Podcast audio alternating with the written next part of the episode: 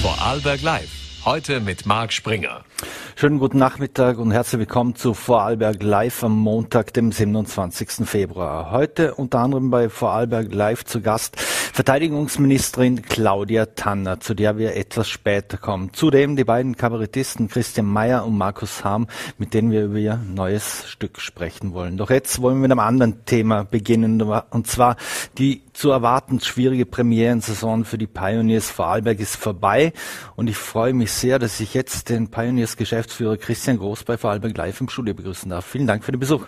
Guten Abend, danke für die Einladung. Herr Groß, ich habe es gesagt, es war eine schwierige Saison und es war zu erwarten, dass es eine schwierige Saison werden könnte. Wie ist denn Ihr erstes Fazit, die Bilanz jetzt nach dieser Premierensaison? Ja, eine komplette Bilanz zu ziehen ist jetzt sicher noch ein bisschen äh, übereilt. Äh, wir hatten gestern das letzte Spiel. Wir werden jetzt noch sicher bis Ende März trainieren und dann ist die Saison beendet. Aber im Großen und Ganzen müssen und dürfen wir sehr zufrieden sein mit der Premierensaison.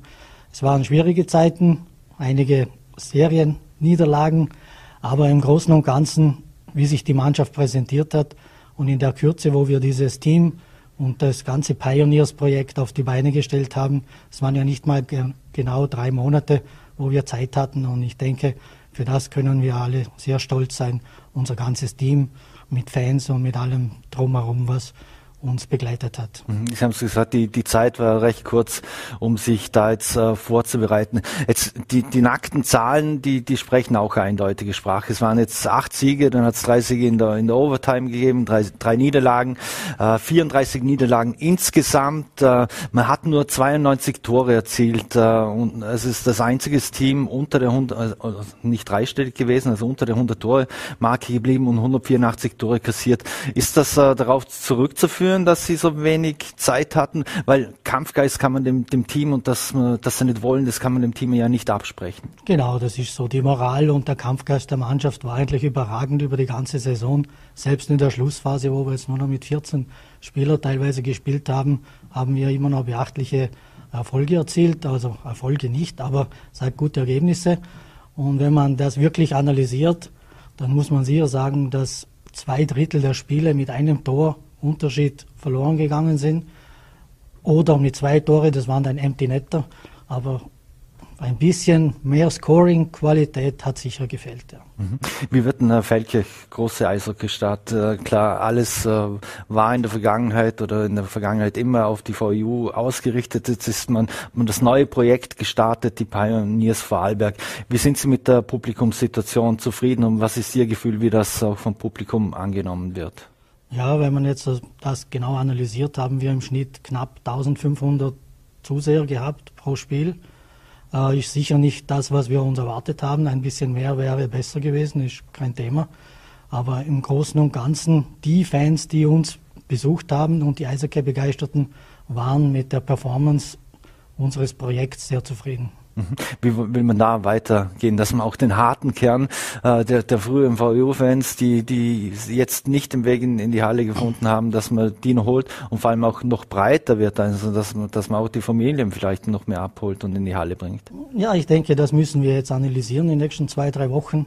Wir werden sicher einige Programme und neue Karten äh, attraktiver gestalten. Die Preise sind zum Überdenken in den Zeiten, wo wir haben. meine, wir sind die billigsten in der Liga eigentlich. Aber man sieht, die Leute, das Geld ist knapp. Wir wissen nicht, wie es weitergeht mit dem ganzen Krieg und mit den ganzen Themen, die ja aktuell auf uns alle zukommen. Und wir werden das Beste geben und das Beste für unsere Fans und Eishockey-begeisterten Sportfans auch zur Verfügung zu stellen. Ein schönes Programm. Mhm. Sie haben gesagt, die, die, Zeiten sind nicht einfach. Wieso haben Sie sich mit dem Pioneers dazu entschlossen, auch für das nächste Jahr ein Team für die AHL zu nennen? Also ganz klar ist, dass die Pioneers in der Ice League spielen werden. Äh, wir hatten ja eine Kooperation oder eine Spielgemeinschaft mit dem Bregenzer Wald. Das hat relativ gut funktioniert. Äh, wir wissen nicht, wie die neue Saison sich gestalten wird in diesem Bereich, dass wir Spieler tauschen können oder hin und her schieben mit dem Bregenzer Wald, dass wir ein AHL als Partner haben. Diese Option ist offen, stehen wir in Diskussionen. Und das ist eine reine Absicherung im Fall, dass nichts zustande kommt, dass wir das dann doch selber noch auch zusätzlich spielen können. Mhm. Aber wenn ich jetzt zwischen den Zeilen gehört habe, dann äh, ist die, diese Zusammenarbeit mit den Bregenzer Wäldern, ist es mehr Zweckgemeinschaft oder, oder bewegen Sie sich so mehr oder weniger auf Augenhöhe? Oder, oder wie gestaltet sich da die ja, Zusammenarbeit? Wie Sie sagen, auf Augenhöhe, das ist der Wunsch von uns beiden, dass wir auf Augenhöhe in der Zukunft zusammenarbeiten. Das Ganze ist auch ein bisschen dem geschuldet, die Zeit, was wir letztes Jahr nicht hatten, um dieses alles sauber auszusprechen. Und dieses Jahr sind wir schon seit Monaten dran, dies sauber aufzugleisen. Mhm. Wie könnte dieses Team aus Ihrer Sicht zusammengesetzt äh, werden? Äh, denken Sie da eben an diese Kooperation mit den Bregenzer Wäldern, als auch äh, äh, eigene Talente, Jugendliche? Was ist da Ihr Plan? Ja, ich denke, dass wir jetzt dieses Jahr schon sehr viele junge Spieler aus Vorarlberg eingesetzt haben, sei es Felkir oder sei es Bregenzer Wälder, also ist egal von wo. Im Großen und Ganzen haben wir sehr die jüngste sehr viele junge Spieler eingesetzt, die sich auch sehr positiv entwickelt haben. Und die Zusammenarbeit mit Bregenzer Wald wird von unserer Seite sehr gesucht. Und unsere Türen stehen auch offen für andere Vereine, die es in Vorarlberg noch gibt, die eine Kooperation mit uns anstreben wollen. Mhm. Wie wichtig ist es, äh, dass man eben äh, ein Team in der höchsten Liga hat, auch für den eigenen Nachwuchs und äh, für die eigenen Jugendlichen als Perspektive? Ich glaube, es geht nicht nur um den eigenen Nachwuchs, es geht um den ganzen Nachwuchs in ganz Vorarlberg. Und darum heißt es ja Vorarlberg und dieses Projekt wurde ja nicht nur von uns initiiert im, zu Beginn, sondern waren mehrere Vereine involviert, die sich dann am Schluss nicht mehr durchringen konnten, dieses Projekt mitzutragen. Mhm. Jetzt äh, ein zusätzliches AHL-Team zu stellen, würde ja auch ein größeres finanzielles Risiko bedeuten. Wie steht es denn äh, generell um die, um die finanzielle Situation des Vereins, auch was Sponsoren etc. betrifft? Also wirtschaftlich sind wir auf Plan und äh, verfolgen dieses Ziel weiter, auch dieses weiterhin seriös und alles korrekt zu abarbeiten. Äh, das Budget wird auf Jahr sicher nicht höher sein, das steht jetzt schon fest. Wie gesagt, wir hatten eigentlich gedacht, ein paar Zuschauer mehr zu haben, um ein kleines Polster aufzuarbeiten. Haben wir leider nicht geschafft, aber wir können mit demselben Budget weiterarbeiten, das wir mit diesem Jahr gestartet haben. Mhm. Ein Team äh, in der AHL, das äh, von den Pioneers kommt, was würde das für die VU bedeuten? Das ist ganz klar, die VU Feldkirch wird es immer geben und die VU Feldkirch ist ja eigentlich unser Nachwuchsverein, der uns, äh, bei uns angegliedert ist. Und diese ÖL, das ÖL-Team war ja zu 99 Prozent aus U20-Spielern. Also das war eigentlich eine Nachwuchsmannschaft. Mhm. Und das ist eigentlich nichts anderes, das wollen wir weiterverfolgen. Mhm. Was glauben Sie, wie, wie schlagkräftig können Sie sich äh, in, der, in der Zukunft präsentieren? Jetzt äh, kritische Stimmen haben ja zum Teil schon Ausverkauf gesehen, beziehungsweise haben, sind ja viele Spieler in andere Ligen oder zu anderen Vereinen gewechselt, die einfach mehr Playoff-Chancen hatten und weil man im Felke im Prinzip die, die, die Saison schon abgehakt hatte. Aber was ist da Ihr Ziel, Ihre Vision? Ja, also diese Abgänge sind ja auch ganz klar erwünscht gewesen von ein, Spieler, ein paar Spielern, die wollten sich jetzt noch in der Playoff beweisen, in einem anderen Land oder einem anderen Team. Dann gibt es Spieler, die wahrscheinlich nächstes Jahr wieder zurückkehren werden, die jetzt in Norwegen spielen. Aber mhm. da haben wir noch kein definitives Ja, aber wir arbeiten daran, dass der Spieler auch wieder zurückkommt. Da Mit Bahnring und Kaffee, die mhm. haben sowieso Vertrag für nächste Saison. Also sehen wir kein Problem. Und es ist auch eine wirtschaftliche Sache. Es ist ja klar, dass man sich einiges an Geld sparen kann, wenn man die Spieler frühzeitig gehen lässt. Und es ist eine legitime Sache. Die Regeln lassen es zu. Und wie man sieht, es passiert in der NHL, es passiert in allen Ligen auf der ganzen Welt und ist nichts Unnatürliches. Mhm. Das eine ist die, die finanzielle Sache oder was man den Bieten, äh, äh, Spielern anbieten kann. Das andere ist die, die sportliche Perspektive. Äh, was ist Ihr Plan? Gibt es einen Fünfjahresplan, wo man sich äh, hinbewegen will, äh, auch sportlich? Weil es wird vermutlich nicht der Anspruch äh, des einzigen Vorarlberger Vereines sein, auf dem letzten Platz zu realisieren. Nein, unser Ziel ist nicht letzter zu sein, aber das, wie, wie du vorher schon gesagt hast, das Einstiegsjahr haben wir gewusst, es wird sehr schwierig und es war schwierig. Aber wir haben einen Fünfjahresplan. Wir arbeiten daran, unsere jungen Spieler in Vorarlberg aufzubauen, an das Niveau heranzuführen. Das ist uns teilweise sehr gut gelungen. Und da werden wir weiter daran arbeiten. Wir werden weiterhin mit jungen Importspielern arbeiten, um das Tempo sehr hoch zu halten. Und ich denke, durch das, dass wir heuer früher dran sind, dass wir eventuell ein bisschen bessere Ausländer oder Importspieler bekommen, weil wir einfach früher dran sind. Mhm. Die ganze Namensgebung rund um die, die Pioneers war ein bisschen eine strittige Situation, weil wir auch natürlich den, den harten VU-Kern natürlich immer hatten. Äh, können sich eingefleischte VUler mittlerweile auch damit abfinden, dass jetzt die Pioneers Vorarlberg sind? Äh, ich denke, es gibt sehr viele, die am Anfang sehr skeptisch waren, die jetzt aber trotzdem zurück in die Eishalle gekehrt sind und sich das anschauen und die Pioneers, denke ich, auch mit Begeisterung bewundern. Vielleicht nicht so erfolgreich wie damals die VU Feldkirch, aber dort war auch nicht immer alles am höchsten Niveau. Ich war selber Spieler und wir waren nicht immer Erster oder mhm. Letzter waren wir natürlich nicht, aber mhm.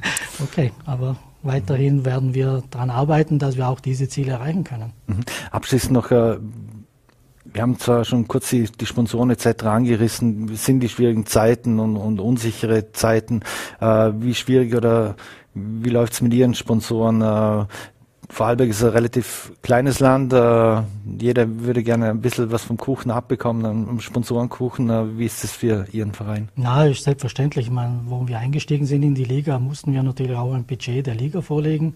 Wir haben langfristige Verträge mit unseren zuverlässigen Partnern, die seit Jahren bei uns dabei sind. Und es gibt jetzt auch schon viele Gespräche für neue Sponsoren die in Ausarbeitung sind und die man dann in kürzerer Zeit dann bekannt geben kann. Und wie gesagt, unser Budget wird gleich bleiben. Und es gibt immer ein paar, wo weggehen oder dafür kommen wieder neue dazu. Und vielleicht gelingt auch mal ein großer Coup, dass mhm. ein großer Vorarlberger Betrieb einsteigt. Mhm. Äh, eine letzte Frage noch. Das Ländle ist schon ein Eishockey-Ländle, das war immer ein Eishockey-Ländle. Wie würden Sie denn den aktuellen Status äh, von Eishockey, die Wichtigkeit von Eishockey äh, in Vorarlberg, auch vielleicht im Vergleich zum Breitensport, äh, Fußball ziehen? Ja gut, mit Fußball kann man Eishockey nicht vergleichen. Fußball ist in jedem kleinen Dorf eigentlich sehr breit und auch im Nachwuchs aufgestellt. Im Eishockey sind wir begrenzt durch diese Eisflächen, wo wir haben. Da gibt es nicht mehr. Und ich denke, jeder Verein, vom kleinsten von Montafon bis Hart, Feldkirch, Lustenau, Dornbirn, alle geben ihr Bestes und wir schauen, dass wir so viele Kinder wie möglich produzieren können mhm. und das dann an die Spitze heranführen. Mhm. Und darum gibt es ja die Pioneers Vorarlberg. Mhm. Und wie ist die, die, Situation der Infrastruktur noch mit, äh, mit der Halle? Muss da was gemacht werden? Muss da nachgebessert werden oder sind Sie zufrieden? Also die Infrastruktur, denke ich, war immer okay, dass man spielen hätte können. Und da gibt es eigentlich einen großen Dank an die Stadt Feldkirch, an unseren Bürgermeister Wolfgang Matt, der uns da jetzt sehr tatkräftig mit allem unterstützt hat. Neue Beleuchtung, neue Technik für die Kühlanlage und noch viele andere kleine Dinge. Also die haben richtig tief in die Tasche gegriffen, dass wir mittlerweile ein wunderschönes Stadion haben der, mit der Vorarlberghalle. Und ich denke, jeder, der die Vorarlberghalle betritt, sieht, was hier passiert ist. Mhm. Wie sehr belastet die Energiesituation eigentlich in Zeiten wie diesen? Ja, es wird uns auch belasten, aber im Großen und Ganzen werden wir alle damit leben müssen und irgendwo sparen, dass wir das abdecken können. Sagt Christian Groß, Geschäftsführer der Pioneers Vorarlberg. Vielen Dank für den Besuch hier bei Vorarlberg Live. Wir wünschen alles Gute und vor allem viel Erfolg in Zukunft und hoffen, dass wir Sie dann wieder mal hier begrüßen dürfen. Vielen Dank für die Einladung. Sehr gerne komme ich wieder mal vorbei. Dankeschön. So, meine Damen und Herren, und vom Eishockey kommen wir nun auf die Theaterbühne. Mit ihrer Musik, Kabarett-Show des Basierer feierten Christian Mayer und Markus Harm am Donnerstag in Götzis Premiere. Christian Mayer ist freischaffender Kabarettist und Puppenspieler. Markus Harm gilt als leidenschaftlicher Schauspieler und ich freue mich sehr, dass ich jetzt beide hier im Studio begrüßen darf. Vielen Dank für den Besuch. Danke für die Einladung. Ja. Sehr gut, danke. Ja, äh, zusammen stehen Sie ja bereits das zweite Mal, wenn ich äh, richtig informiert bin, auf der Bühne und heute ähm, oder heute jetzt letztes, Wochenende ist gestartet mit der Premiere. Wie verlief denn äh, die Premiere jetzt mal zumindest am Donnerstag in Götzes am Bach? Also nach unserer Meinung ist die Premiere sehr gut äh, gelaufen. Natürlich haben wir das eine oder andere Hoppala gehabt, aber das gehört dazu. Welches Hoppala? Ja, da bist du verantwortlich. Ich, da kann ich doch nichts dafür.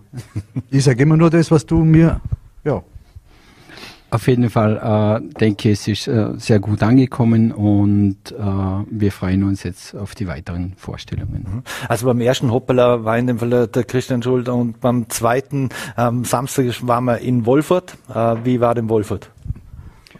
Äh, Im Wolfurt war es äh, war's, äh, spielerisch schon ganz lockerer, denke ich. Äh, aber von dem Besucher her war es, äh, ja, hätte man es ein bisschen mehr erwartet, aber das war bedingt äh, wegen dem Funkenabbrennen, hat man uns gesehen und, und jetzt steigt der Kartenverkauf. Wir freuen uns jetzt schon. Mhm. Jetzt der nächste Termin, äh, wollen wir auch nicht verschweigen, der ist schon am Mittwoch in, äh, im Löwen in Thesis. Jetzt, ihr sind da schon für Oma Lilly gemeinsam auf der Bühne gestanden. Wie haben die für das Projekt zusammengefunden? Ja, Jetzt, darf ich auch mal was sagen? Ja, ja natürlich, Entschuldigung. bitte, ja, bitte. Ja, wir kennen uns eigentlich schon seit 1989, 90 von den Bregenzer Festspielen mhm.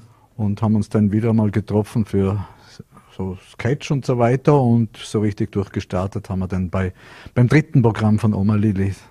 Mhm. Oma Lilly, die Hochzeit. Genau. Und wie kann man sich diese Zusammenarbeit vorstellen? Gibt's da, sind, kommen die jetzt zusammen und es läuft wie bei Musikern, da fangen wir mal an jammen oder sonst was und, und dann entsteht etwas oder kommt jeder direkt mit seinen konkreten Ideen in so ein Projekt und hat irgendwie Rahmenbedingungen? Ich glaube, zuerst äh, gilt es einmal an der Vorbereitung, an den Rollen und dann fragt man sich, wer käme da in Frage und äh, bei der Rollensuche, ja, da fällt mir immer nur der Markus ein.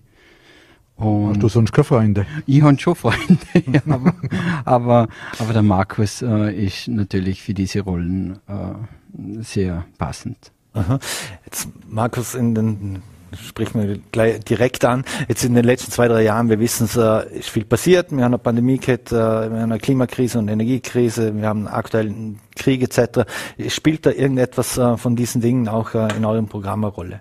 Ja, wird durchaus erwähnt und kommt peripher vor, aber da verraten wir noch nicht viel. Mhm. Einfach vorbeischauen. Mhm. Es sind ja durchaus ernste Themen. Wie wichtig ist denn, dass man da auch einen humoristischen Ansatz hat und mit dem humoristisch umgeht mit? Also ich muss das jetzt korrigieren, also Richtung äh, Krieg oder so, da kommt überhaupt nichts mhm. vor. Also mhm. äh, ich denke, es gibt so viel Leid und äh, Schicksale, dass man das nicht nur auf der Bühne darstellen muss. Mhm. Äh, wir haben ganz humorvolle Themen. Natürlich haben wir auch äh, ein bisschen was vom Klimathema, das schon. Aber das sind eigentlich die einzigen Themen, die wo äh, jetzt äh, ak ja, aktuell sind. Ja, wir machen es humoristisch und im Hintergrund schwingt dann das vielleicht mit. Ja. Mhm. Wie lang buchen dir, um so ein Stück oder ein, so ein Programm vorzubereiten? Man, die Vorbereitung äh, war schon ja, das wird schon länger im Kopf, das Ganze, denn die Ideen und dann haben wir uns zusammen geguckt, was könnte man alles machen und dann haben wir im Anfang geschrieben und äh, ja, der Markus hat es immer so gut äh, dargestellt in Form von einem Schnitzer. Ja, also mein Vater war leidenschaftlicher Krippensammler mhm. und Krippenfigurensammler und ich habe das so verglichen, am Anfang ist nur ein Holzpflock da und er schnitzt so das Grobe. Mhm. Aha, das ist ein Schaf, das ist ein Hirte oder was. Und ich schnitzt dann die Feinheiten heraus, so mhm. ungefähr. So sind wir denn, so haben wir uns denn ergänzt. Mhm. Und wie läuft es denn mit den Proben ab? Äh, treffen die euch bei irgendwann bei euch beiden zu Hause oder im Keller oder geht es da gleich auf irgendeiner Bühne oder wie kann man sich das vorstellen? So war es. Also die ersten Leseproben und Proben waren bei mir zu Hause oder beim Markus zu Hause und äh, dann sind wir auf die Bühne gegangen. Mhm. Und wer ist denn bei euch so, ich sage jetzt mal unter Anführungszeichen, für den Proof of Concept zuständig? Wer sind die ersten Personen, die das erste Mal bei euch was hören, hören dürfen und wo ihr dann auch mal so ein bisschen ein Stimmungsbarometer kriegen, wie das Ganze funktionieren könnte, bevor man mal auf eine Generalprobe oder ähnliches geht? Ja, das sind schon eher der Freundeskreis, äh, denn die wo im Team sind und äh, äh, es ist schon ganz lustig, was, was der Markus mir immer erzählt hat. Äh, er hat eine ältere, ja. bekannte Dame. Mhm. Ja, und ihr äh, beglückigt dann immer und sie freut sich. Okay. Zu Hause. Die, die, die also ich war ich weiß es nicht, aber ich hoffe, ich hoffe was diese ältere Dame vielleicht Gunda oder was hat es mit der umwerfenden Gunda auf sich, die ja auch eine tragende Rolle in dem Ganzen spielt? Ja, äh, die Gunda, äh, wie gesagt, ich bin Puppenspieler und die Gunda ist eine Puppe und die tritt natürlich auch auf und versucht äh, auch ein bisschen äh, Spaß zu vermitteln. Mhm. Wie viel Spaß und Freude macht es wieder nach äh, dieser ganzen Pandemie-Geschichte etc. wieder auf der Bühne stehen zu können, ohne Masken irgendwo stehen zu können, das Publikum direkt vor sich zu haben und die Reaktionen äh, alles ablesen zu können im Gesicht. Gut, ich habe das Glück gehabt, ich konnte die letzten zwei Jahre in Liechtenstein spielen, mhm. Open Air. Also ich habe es jetzt nicht ganz so vermisst, mhm. aber jetzt, was wieder mal so richtig losgeht, geballt, das ist natürlich schon schön und speziell im Ländle. Mhm. Christian, du hast gesagt, äh, ja, bitte noch. Also für mich ist natürlich auch schön, oder, dass man wieder spielen kann und darf, speziell auch mit dem Kasperltheater, wo ich im Ländle umeinander ziehe, ist schon schön und äh, wenn man dann die Kinderaugen wieder strahlen sieht und man merkt es auch an den Besucherzahlen, äh, wie hungrig wo die Kinder und äh, Jugendliche eigentlich sind, äh, die wo äh, auf Besuch kommen und das mhm. ist schon schön. Wo wie würdest du denn sagen, also abschließend Puppen spielen oder auf der Bühne zu, zu stehen mit dem Markus, wo gibt es etwas, wo dein Herz noch mehr dafür Sag nichts Falsches. Ein bisschen mehr dafür schlagt? Uh, mein Herz schlägt schon für, für das Puppenspiel. Das ist einfach in mein Herz verankert. Und natürlich ist das Kabarett ist ganz uh, was anderes ja, auch was sehr Besonderes, wo ich sicher auch nicht missen möchte. Mhm. Und wie ist es so mit dem Puppentheater in Zeiten von äh, Netflix und was und Prime und was es alles gibt und Co das kommt immer mehr denn je. Also das ist wirklich irgendwie ein Boom. Also das ist ganz seltsam, aber mhm. sehr spannend. Mhm. Äh, äh, letzte Frage noch. Wie ist das jetzt? Ich gesagt, der, der, nächste Termin ist am Mittwoch. Äh, wo geht's denn weiter? Oder wie, was ist geplant in den nächsten Wochen oder Monaten bei euch, Borna? Du darfst die Termine sagen. Also Termine 11.3. Ludesch, 17.3. Hohenems, 18.3. Lauterach, 30. Götzis, 31. die Remise in Bludenz, 15.4. Kulturhaus Dornbirn, 21.4. wieder Götzis und der Abschluss am 28.4. in Schrunz. Ich bin dann weiter unterwegs mit einem separaten Theater, also noch mehrere Projekte dann. Mhm. Dann auf, ja, Entschuldigung. Wir planen natürlich auch, dass es im Herbst weitergeht. Wir haben schon Anfragen aus Liechtenstein und in der Schweiz spielen wir. Und mhm. ja, und im Ländle natürlich auch wieder. Also überall im All alemannischsprachigen Raum unter Anführungszeichen ja. ist das das oder, oder kann so eine Anpassung ins Hochdeutsche geben? Äh, wir werden es erklären passen. Ich werde natürlich auch versuchen, äh, dass wir auch ins Tirol gehen, äh, eventuell auch Wien. Und ja, jetzt schauen wir mal, was alles kommt. Dann sage ich alles Gute und viel Erfolg äh, mit eurem Stück oder mit eurem Programm und sage vielen Dank für den Besuch hier bei Vorarlberg Live im Studio und ja. hoffentlich bis bald wieder mal. Dankeschön für die Einladung. Danke. danke. Und wir wechseln das Thema. Das österreichische Bundesheer ist nicht erst seit dem Angriffskrieg der, von, der, von, Russland auf die Ukraine äh, wieder sehr in den Mittelpunkt und im Fokus ge gerückt. Ich freue mich sehr, dass ich jetzt äh, Verteidigungsministerin Claudia Tanner begrüßen darf, die uns live aus Wien zugeschaltet ist. Vielen Dank für die Zeit. Grüß Gott, Herr Chefredakteur. Danke Ihnen. Frau Ministerin, ich gehe gleich in Medias Res. Es gibt ja eine aktuelle Umfrage von Heike Ulram, wofür die Österreicher in den Krieg ziehen würden. Jetzt an Nummer eins steht die persönliche Freiheit mit 73 Prozent, an zwei steht Menschenwürde und Respekt vor dem Einzelnen. Äh, wie bewerten Sie denn dieses Ergebnis von Heike Ulmer? Ja, ich glaube, dass man wieder diskutiert über die geistige Landesverteidigung, über den Wehrwillen als einen Teilbereich der umfassenden Landesverteidigung. Das ist sehr wichtig. Und wenn man sich die Zahlen anschaut, wir sind bis dato ja immer davon ausgegangen, dass lediglich ein Viertel der österreichischen Bevölkerung bereit wäre, das Land mit der Waffe äh, zu verteidigen, dann äh, sieht man, da hat sich schon etwas getan. Wenn man aber die Deutung dann äh, der beiden äh, Herausgeber dieser Studie hört, dann sieht man so viel an Veränderungen Veränderung äh, ist auch wieder nicht da. Das heißt, wir werden auch weiterhin informieren müssen darüber, das ist auch eine Bringschuld, äh, was äh, es zu verteidigen gilt, worum es wirklich geht. Und daher bin ich sehr froh, dass uns gemeinsam mit dem Bildungsminister erstmalig gelungen ist, dass in den Lehrplänen auch das Thema der umfassenden Landesverteidigung wieder Platz findet. Mhm. Wenn wir bei der Deutung sind, äh, erst auf Platz drei folgt mit 67 Prozent die Demokratie. Das heißt ja im Umkehrschluss, dass ein Drittel offensichtlich die Demokratie nicht so viel wert ist, oder? Weil 2004 waren wir da noch bei 83 Prozent, oder wie würden Sie äh, diese Prozentzahl deuten?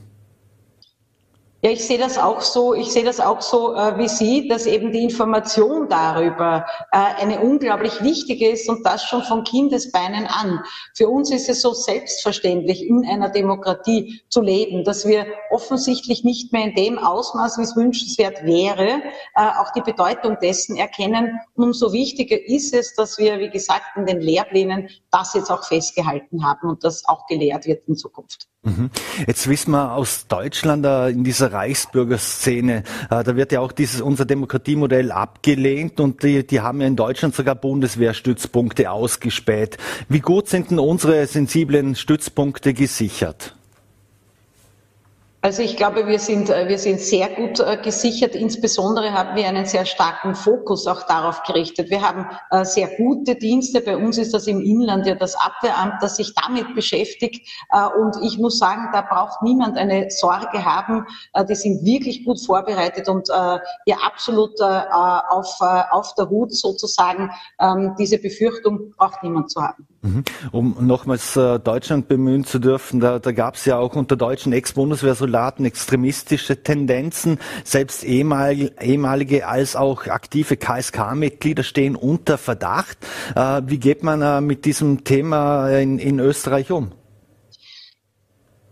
Das, was wichtig ist äh, zu betonen, ist, dass äh, es bei uns keinerlei systematische äh, Vorfälle gibt. Das sind immer Einzelfälle. Aber jeder dieser Einzelfälle ist einer zu viel. Das war ja auch ein Grund, warum wir bei uns im Haus eine Kommission eingerichtet hat, im Übrigen die tagt am heutigen äh, Tage auch äh, gerade, die sich mit dieser Frage beschäftigt, wie wir äh, noch mehr an äh, prophylaktischer Arbeit, auch an Präventionsarbeit auch leisten können. Äh, wir haben ja in diesem Bereich, äh, ich glaube, als eine der einzigen Armeen der Welt eine ganz besondere Ko Kooperation mit der Gedenkstätte Mauthausen Memorial, wo wir wollen, und das hat ja schon begonnen, begonnen, dass alle unsere Grundwehrdiener, aber auch in unseren äh, Militärakademien und in der Unteroffiziersakademie alle auch die entsprechende, den entsprechenden Einblick bekommen, äh, auch verpflichtet sind dazu, äh, die, die Gedenkstätten auch äh, zu besuchen und sie die Informationen zu besorgen. Jeder dieser Vorfälle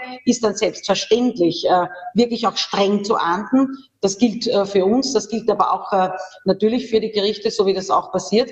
Und ich denke, diese weitere äh, Beschäftigung mit dem, was man machen kann, damit es nicht so weit kommt, die ist ganz wichtig und da ist für uns ein Meilenstein wirklich diese Kooperation, die wir jetzt gerade wieder auf die nächsten Jahre verlängert haben mit dem Mauthausen Memorial. Mhm.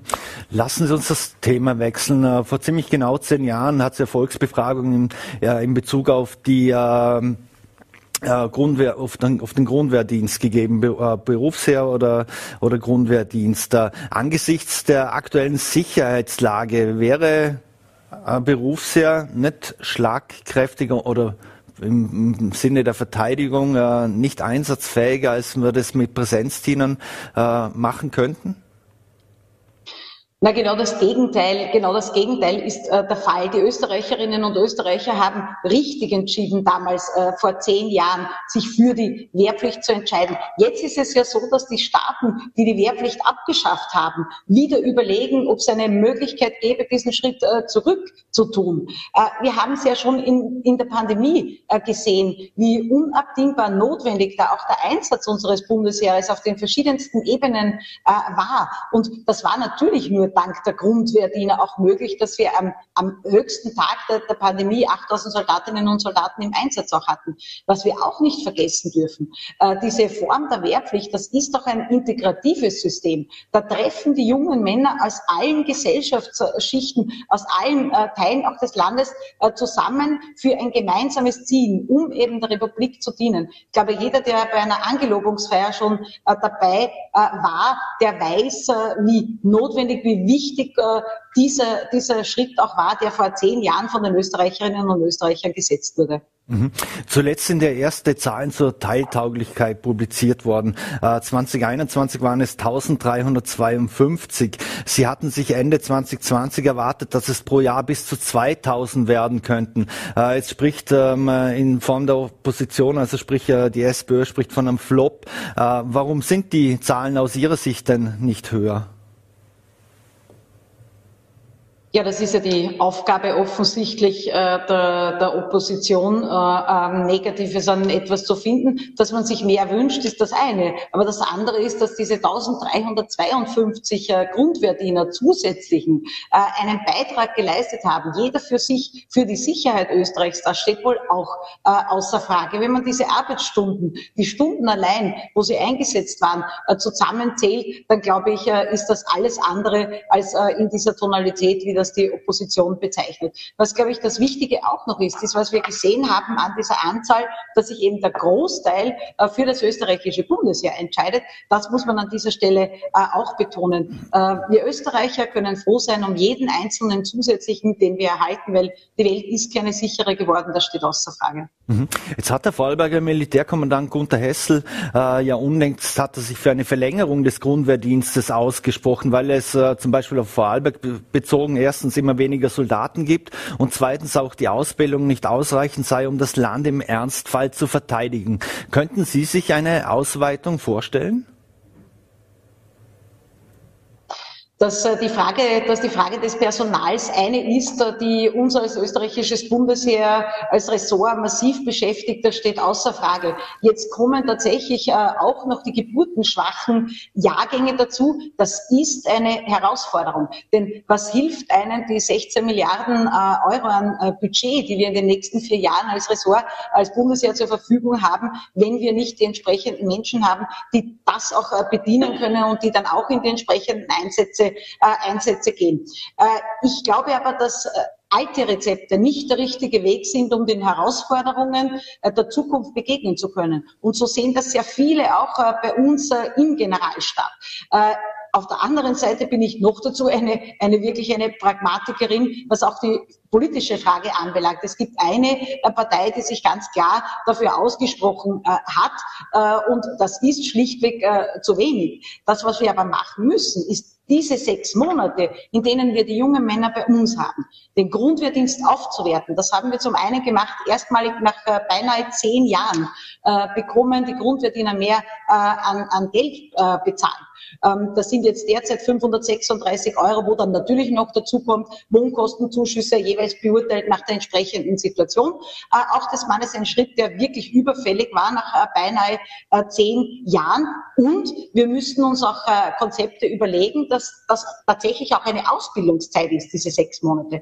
Jetzt war es ja in der Vergangenheit so, dass unsere, und da hat der Militärkommandant natürlich recht, dass unsere Grundwehrdiener sehr viel im Einsatz waren, im Kampf gegen die Pandemie, im sicherheitspolizeilichen Assistenzeinsatz äh, an der Grenze, äh, in den verschiedensten Bereichen eingesetzt sind, wo wir schauen müssen, dass wir das wieder zurückfahren können da sind wir gerade mit dabei. Der eine Bereich ist ja äh, beinahe zur Gänze weggefallen, wenn Sie nur äh, an die, die Situation in der Pandemie denken und wie es äh, damals war. An dem anderen müssen wir noch arbeiten. Und wir müssen neue Anreizmodelle schaffen, wie zum Beispiel mit Weindienst für Österreich, dass man die Möglichkeit hat, nach den sechs Monaten sich drei Monate zu verpflichten, dort wirklich auch äh, 3000 Euro netto im Monat zu erhalten das ist auch ein Modell, das sehr viele in Anspruch nehmen, die insbesondere auch Zeit vielleicht bis zum Studium noch zu überbrücken haben. Und generell, so wie alle anderen Arbeitgeber, müssen wir einfach äh, Personalwerbemaßnahmen äh, auch setzen. Ich persönlich bin auch überzeugt, dass eines wirken wird. Wenn wir jetzt neues Gerät haben, 36 neuen Hubschrauber, äh, die, die kommen werden, wir hatten ja ursprünglich nur 18 äh, geplant. Die, das Panzerpaket, das große, das wir jetzt verkündet haben, da investieren wir 560, über 560 Millionen Euro. Kommen wir äh, gleich noch dazu. Das sieht auch Personal an. Mhm. Entschuldigen Sie. Äh, komm, Entschuldigung, äh, da kommen wir gleich noch dazu. Äh, wenn ich noch bei der, bei der Monatszahl bleiben darf, äh, weil Sie auch gesagt haben, man soll sich nicht unbedingt an alten Konzepten bedienen und orientieren. Äh, ein altes Konzept ist ja das Milizthema, also sechs plus zwei Monate zum Beispiel. Da gibt es ja auch Stimmen, die, die fordern, dass man wieder zu dem zurückkehren soll. wäre das aus Ihrer Sicht auch nicht sinnvoll? Nein, überhaupt nicht, weil mit 6 plus 2 ist ja genau gemeint eine Verlängerung des Grundwehrdienstes von sechs äh, auf acht Monate. Was aber jedenfalls passieren muss, und das wird auch immer wieder angesprochen, die Milizübungen, die öfter stattfinden sollen, beziehungsweise verpflichtend stattfinden sollen. Wenn jemand sich meldet zur Miliz, dann ist er selbstverständlich verpflichtet zu üben. Das ist auch jetzt schon so. Leider hatten wir nicht viele der Großübungen, nicht zuletzt bedingt äh, durch die Einsätze, die wir im Zusammenhang mit Corona hatten oder auch durch durch den Ausfall der Übungen, die wir hatten. Ich habe eine Großübung jetzt angeordnet für das Jahr 2024, wo eine große Schutzoperation mit äh, vielen der Milizelementen auch äh, stattfinden wird. Das ist etwas ganz Wichtiges. Wir hatten äh, in Allensteig eine sehr große Übung, auch in der Steiermark eine große Übung. Das ist ein Faktum, dass wieder mehr geübt werden muss. Aber eine Verlängerung des Grundwehrdienstes von sechs auf acht Monate, die sehe ich nicht. Und dann, was unsere äh, Experten im Generalstab auch sagen, wenn man diese Verlängerung andenkt, wie viele würden sich dann äh, für das österreichische Bundesheer entscheiden? Wären es dann mehr? Mhm. Das ist eine Frage, die wir uns zu stellen hatten. Mhm. Wenn es darum geht, sich für das äh, österreichische Bundesheer zu entscheiden, wie attraktiv ist das österreichische Bundesheer eigentlich für, für Frauen? Was gibt es da für, für Möglichkeiten? Ich glaube, es gibt sehr viele Möglichkeiten äh, für Frauen, die vielleicht äh, noch gar nicht so erkannt worden sind. Wir haben zwar einen Frauenförderplan bekommen, aber mit der Erhöhung des äh, Soldatinnenanteiles tatsächlich nur langsam voran. Zu Beginn meiner Amtszeit waren es vier Prozent, jetzt sind wir bei 4,5 Prozent. Das ist aber auch von Verband zu Verband unterschiedlich. Im Militärhundezentrum zum Beispiel, da haben wir einen Anteil, der weit über 50 äh, Prozent liegt. Ähm, wir haben hier Mentoring-Programme ins Leben gerufen berufen, weil Frauen sollen bei uns äh, auch erkennen, dass sie alles, äh, alles werden können bei uns. Äh, wir haben Pilotinnen, da würden wir uns auch noch mehr wünschen, nicht zuletzt angesichts äh, des neuen äh, Gerätes, das kommt. Äh, wir sind gefordert, generell um Personal zu werben und um Frauen insbesondere. Da sind sehr viele Maßnahmen schon im Laufen. Mhm. Auch eine Frau als Frau General, Generälin im Generalstabs, äh, im Generalstab vorstellbar für Sie? Ja, aber unbedingt, das steht ja außer Frage. Wir haben in meiner Amtszeit habe ich äh, äh, die erste Kompaniekommandantin gemacht. Jetzt in Kürze wird die erste äh, Bataillonskommandantin äh, äh eine Frau dann äh, ernannt werden. Äh, natürlich, wir haben äh, zwei Frau Brigadier im, äh, im äh, Generalstab auch. Also ich glaube, da ist noch Luft äh, nach oben, an dem müssten wir weiterarbeiten. Mhm. Aber an einem grundsätzlichen Grundwehrdienst für Frauen äh, würden Sie auch darüber mit sich diskutieren lassen? So wie es in Israel gibt es das ja zum Beispiel, da gibt es einen Pflichtdienst für Frauen.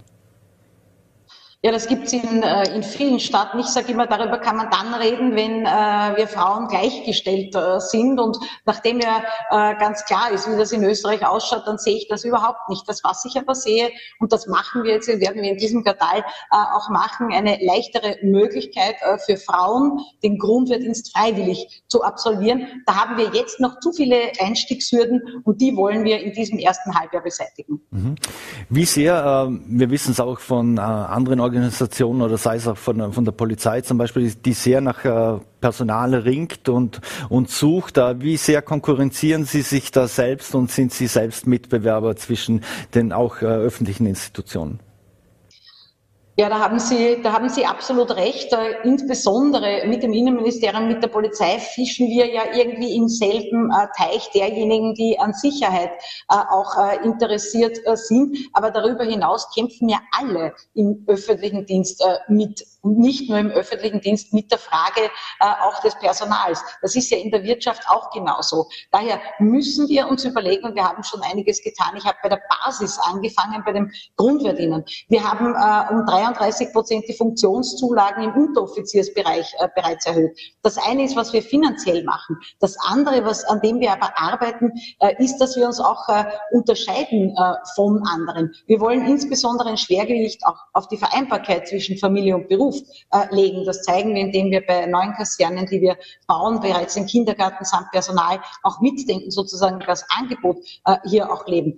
Auch, auch legen. Aber dass das eine Herausforderung ist, äh, das steht außer Frage. Mhm. Sie haben es angesprochen, erst Anfang Februar ist in der Steiermark eine große Übung des Bundesheeres über die Bühne gegangen, wo es um eine NATO-Evaluierung geht. Was äh, genau ist denn darunter zu verstehen, beziehungsweise der Hintergrund und wie eng arbeiten wir als Österreich mit der NATO zusammen? Ja, wir arbeiten sehr eng mit der äh, NATO zusammen. Äh, es ist wichtig, äh, dass wir auch kompatibel bleiben. Das ist auch bei allen Beschaffungsvorgängen, die jetzt anlaufen, unglaublich wichtig. Wir sind auch in einigen Missionen gemeinsam mit der NATO dabei. Wenn Sie nur an ein, ich weiß schon, alle Augen sind jetzt in die Ukraine gerichtet und das ist auch gut so wo dieser furchtbare Angriffskrieg äh, Putins auf die Ukraine tobt. Auf der anderen Seite dürfen wir auch den Westbalkan nicht vergessen. Und eben im Kosovo zum Beispiel, das ist eine NATO-geführte Mission, auch eine unserer äh, größten, wo unser größtes Kontingent auch äh, dort ist. Das heißt, das ist wichtig, hier auch eine enge Zusammenarbeit zu pflegen. Das steht außer Frage. Mhm. Sie haben auch gesagt, dass die Neutralität ja kein Schutzschild für Österreich ist. Warum halten wir dann immer noch daran fest? Weil sie ja de facto, wenn man auch an die Beistandspflicht, die es in der EU und der Europäischen Union gibt, äh, für die sich auch Österreich verpflichtet hat, ja faktisch eh etwas anders ausgelegt werden könnte oder vielleicht sogar nicht mehr wirklich gibt.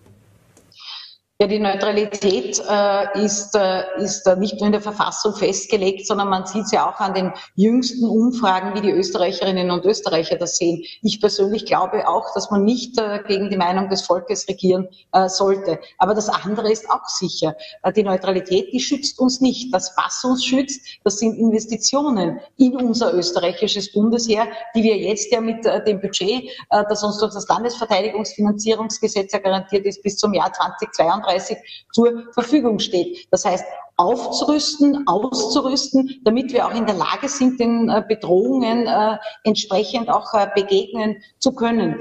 Und wenn man auf die Ukraine anspricht, wir vergessen, in welch großer Art und Weise wir Österreicherinnen und Österreicher helfen. Man kann das ja auf vier verschiedene Arten tun. Das eine ist militärisch, das machen wir nicht. Das andere ist aber finanziell. Bis zum jetzigen Zeitpunkt sind 125 äh, Millionen Euro an Unterstützung an die Ukraine geflossen äh, aus Österreich.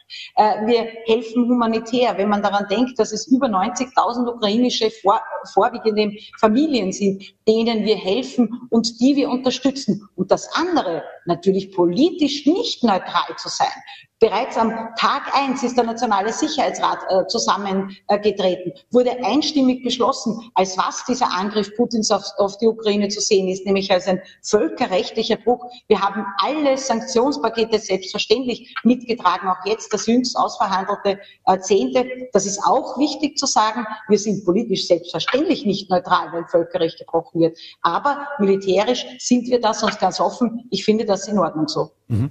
Das Ganze hat ja auch dazu geführt, äh, dass sie dass äh, ins Bundesheer investiert ist, wie Sie es auch schon angesprochen haben. Jetzt, äh, dem, jetzt stehen Investitionen in Höhe von 560 Millionen Euro an. Also da wird in 58 Leopard Kampfpanzer äh, und zudem auch in den Schützenpanzer Ulan investiert. So, jetzt sind beide Geräte, die ja im Besitz des Öster österreichischen Bundesheeres sind, äh, schon 40 beziehungsweise 20 Jahre alt. Äh, macht es noch wirklich Sinn, in so Auslaufmodelle zu investieren oder sollte man das Geld nicht hernehmen und wirklich äh, neues Gerät anschaffen? Also muss ich jetzt insofern äh, schmunzeln, weil äh, der Leopard ist ja das am meisten, am meisten äh, diskutierte Gerät. Und äh, wenn man davon spricht, wann es äh, eingeführt worden ist, das ist etwas ganz anderes, als das wir jetzt machen. Mit im Übrigen, das sind 170 äh, insgesamt an, an, an Panzern, Ulan und Leopard, in die wir jetzt investieren. Das sind zwei Unternehmen, die sich damit sehr intensiv beschäftigen. Beim Ulan ist es ein österreichisches Unternehmen, das es übernehmen wird, diese auf den allermodernsten äh, Stand zu bringen. Erklärt hat das unser, äh, unser äh, Kommandant der, Panzertruppe so, dass bis jetzt ja sehr vieles noch mechanisch passiert. Das wird digitalisiert. Das heißt, der, der, der, im Panzer sitzt, der wird dann mehr oder weniger einen Laptop auch zur Verfügung haben. Das heißt, auf den allerneuesten Stand bringen. Und wir würden selbstverständlich nichts tun, wenn es keinen Sinn machen würde, weil wir eines nie vergessen dürfen, das ist alles Steuergeld. Jeder investierte Euro äh, ist eine unabdingbar notwendige äh, Investi Investition in die Panzertruppe. Das gilt auch für alle anderen Investitionen, die wir im Rahmen dieses Aufbauplanes 2032 auf unserer Mission vorwärts tätigen. Mhm. Jetzt haben Sie in einem Interview mit den oberösterreichischen Nachrichten auch aufhören lassen, dass Sie den Ankauf weiterer Abfangjäger prüfen lassen. Aktuell gibt es ja 15 Eurofighter und zudem wird auch ein Nachfolgemodell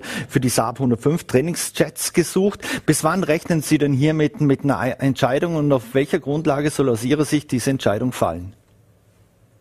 Ja, zum einen, was die Nachfolge nach der Saab 105, also die Trainingsgeräte anbelangt, da gehen wir davon aus, dass die Entscheidung noch im ersten Halbjahr äh, fallen wird. Das ist auch ein Bestandteil äh, des Aufbauplanes, wo noch zu prüfen ist, äh, äh, macht es wirtschaftlich Sinn? Wir bilden ja jetzt die äh, Piloten äh, ausschließlich im, im Ausland an. Macht es wirtschaftlich Sinn, dieses zu tun oder nicht? Äh, was die Frage der Erweiterung der Flotte anbelangt, da ist der erste Schritt äh, bei den Abfangjägern zunächst einmal ähm, in die Nachidentifizierungsfähigkeit, in den Selbstschutz zu investieren. Das ist eine Summe von 1,6 Milliarden Euro, die ebenfalls im Plan äh, beinhaltet sind. Das ist das, was wir tun. Das System der Eurofighter funktioniert technisch mit diesen Investitionen noch bis zum Jahr 2035. Aber wenn sich eine Möglichkeit ergeben sollte, dann werden wir die selbstverständlich prüfen und das würde dann natürlich auch beinhalten eine Erweiterung äh, der Anzahl der Abfangjäger. Mhm. Jetzt sind natürlich Panzer und Eurofighter und Flugzeuge die aufsehenerregendsten äh, Investitionen, die man tätigen kann.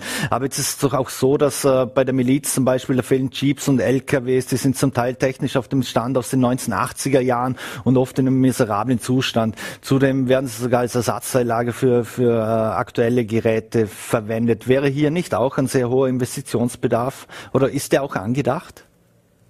Ja, genau, der ist vorgesehen im Rahmen der Mobilität. Es sind ja drei Bereiche, in die wir eben investieren. Äh, das eine ist die Mobilität, wo selbstverständlich dieser Bereich auch äh, einer ist, der betrifft ja nicht nur die Miliz, sondern äh, der betrifft ja auch das Kaderpersonal. Und da ist auch im Aufbauplan vorgesehen, das Schritt für Schritt zu tun. Wir haben ja schon große Schritte gesetzt, was insbesondere den Ankauf von Pandur Radpanzern anbelangt, wo wir jetzt noch einmal 100 dazu beschaffen Beschaffen werden. Das beinhaltet selbstverständlich auch die Nachbeschaffung äh, im, im Bereich äh, der, der LKWs. Ein Riesenpaket, das in diesem Aufbauplan äh, eben vorhanden ist. Mobilität ist das eine.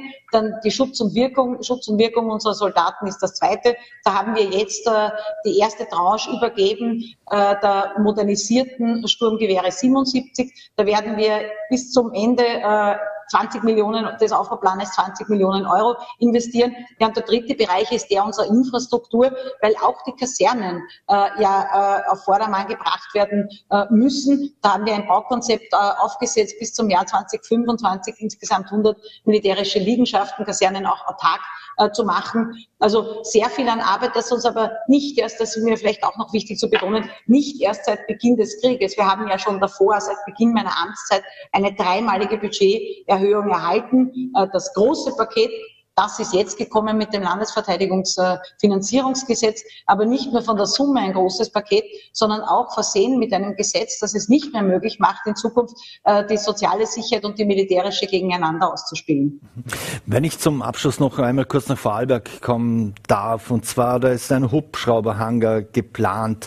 2020 äh, war die Rede davon, dass er 600.000 Euro kosten soll. Jetzt kostet er 1,2 Millionen. Äh, warum hat sich denn das so verteuert? Und warum ist dieser Auch für Vorarlberg so wichtig aus Ihrer Sicht? Ja, der ist unabdingbar notwendig. Das haben wir ja damals schon festgestellt. Am heutigen Tag beginnen ja äh, die Bauarbeiten. Äh, man kann immer besser werden, insbesondere wenn auch das äh, Budget äh, mehr wird. Äh, da kann man auch dafür sorgen, dass es tatsächlich ein Hangar ist, der auch die neuen Hubschrauber von der Größe her beinhalten kann. Die Leonardo ist ja das neueste äh, Modell, das wir, das wir haben. Und das ist tatsächlich wirklich ein gut investiertes Geld zur Sicherheit der Vorarlbergerinnen und Vorarlberger, weil sie wissen, wissen das aus, aus eigener Erfahrung, äh, das macht schon Sinn, dass man nicht einen, einen, einen Hubschrauber dann erst, wenn, äh, wenn es zum, zu einem Unglück äh, kommt, woher befördern muss, diesen vielleicht dann noch enteisen muss. Es sind ja sehr oft auch Einsätze bei, bei Schnee und Eis, die zu bewältigen sind, sondern das ist tatsächlich ein Hangar, der auch wettergeschützter äh, den Schutz auch für die Hubschrauber bietet. Das ist eine Investition von 1,9 äh, Millionen Euro eben, die wir tätigen die Bauzeit wird in etwa sechs Monaten sein. Und ich freue mich und hoffe, wir sehen uns dann bei der Eröffnung im Herbst. Das wäre das Ziel. Mhm. Eine letzte Frage noch. Äh, das Bekenntnis zum Bundesheer ist äh, größer denn je, vermutlich wie in, wie in den letzten Jahrzehnten. Heißt das auch, äh, dass die Walgau-Kaserne in Bludesch als auch das Militärkommando in, in Bregenz sichere Standorte sind, die, die bleiben werden? Und auch die, die Führungsstruktur, Organisationsstruktur, wird auch diese im Land bleiben in Vorarlberg?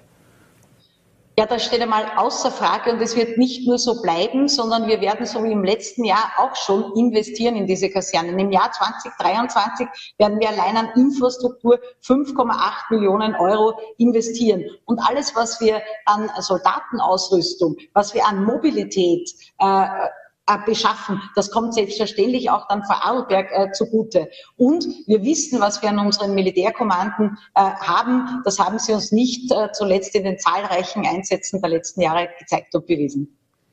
Verteidigungsministerin Claudia Tanner, vielen Dank für die Zeit für Vorarlberg Live und äh, schöne Grüße nach Wien. Ich danke Ihnen. Wiederschauen sagte Verteidigungsministerin Claudia Tanner. Und das Gespräch haben wir aus Termingründen vor der Sendung aufgezeichnet. Das war's auch schon wieder mit Vorarlberg Live. Wir bedanken uns fürs Dabeisein, würden uns freuen, wenn Sie morgen wieder einschalten, Voller TV, NRT oder Ländle TV und wünschen Ihnen einen schönen Abend und einen guten Start in die Woche.